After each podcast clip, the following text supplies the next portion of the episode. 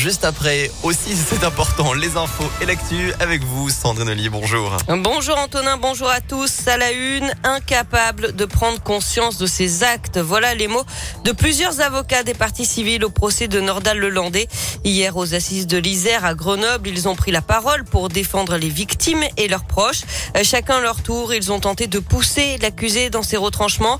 À travers leur plaidoirie, les avocats ont aussi fait vivre le souvenir de Maïlis, une petite fille heureuse et pleine jusqu'à cette terrible nuit du 27 août 2017 où tout a basculé. Nordal Lelandais, jugé pour le meurtre de la fillette, sera fixé sur son sort demain. En attendant, l'avocat de la mère de Maïlis, maître Fabien Rajon, s'est adressé au jury. Il leur a demandé de juger sans haine, avec lucidité et fermeté. Nous attendons de la lucidité quant à la personnalité de Nordal Lelandais et quant au fait que cet individu est particulièrement dangereux. Et on attend également une fermeté, non pas dans un esprit de vengeance, mais parce que il en va de la protection des intérêts de la société. J'ai posé à la cour d'assises une question. Quand souhaitez-vous que Nordal Lelandais aille rôder autour d'une boîte de nuit à Chambéry? Quand voulez-vous que Nordal Lelandais aille tourner autour d'une école maternelle? Voilà l'enjeu de la peine, ni plus ni moins.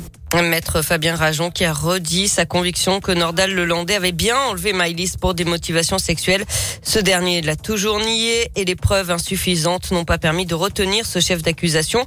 Aujourd'hui, place au réquisitoire et aux plaidoiries de la défense et Nordal Lelandais devrait bien être présent aujourd'hui devant la cour d'assises de l'Isère malgré un blocage des prisons en France ce matin. À Saint-Quentin-Falavier, les grévistes laisseront sortir le convoi. Les agents pénitentiaires sont mobilisés pour réclamer des augmentations de L'actualité, c'est aussi un jeune homme blessé à l'arme blanche lors d'une rixe dans le troisième arrondissement de Lyon. Selon le progrès, ça s'est passé hier vers 13h, place Rouget de Lille. Une enquête est en cours. Du fioul déversé dans un cours d'eau à Vogneret. L'alerte a été donnée hier, mais la pollution aurait débuté il y a plusieurs jours, selon le progrès. Euh, les équipes de la sécurité civile ont installé des barrages et ont utilisé des produits absorbants pour venir à bout du fioul avant qu'il n'atteigne l'Iseron.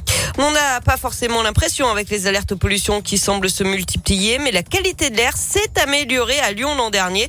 Euh, selon un premier bilan publié par Atmo Auvergne-Rhône-Alpes, on a compté 25 jours de vigilance pollution en 2021 contre 31 en 2020 et 47 en 2019.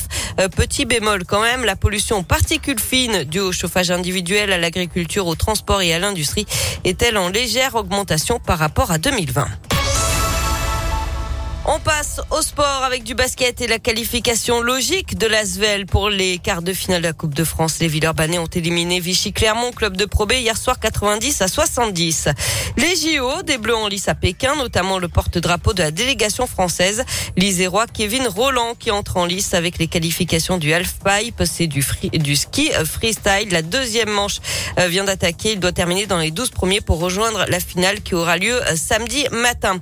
Et puis vous le savez, dans deux ans, c'est Paris qui accueillera les JO d'été. Et comme le veut la tradition, la flamme olympique sillonnera le pays, mais elle ne passera pas par la Haute-Loire. Le département vient de refuser. Il faut dire que pour avoir la chance de voir passer la flamme olympique, eh bien, il faut mettre la main à la poche. Environ 150 000 euros quand même. La Creuse, la Haute-Vienne et le Lot-et-Garonne ont aussi refusé. C'est sûr que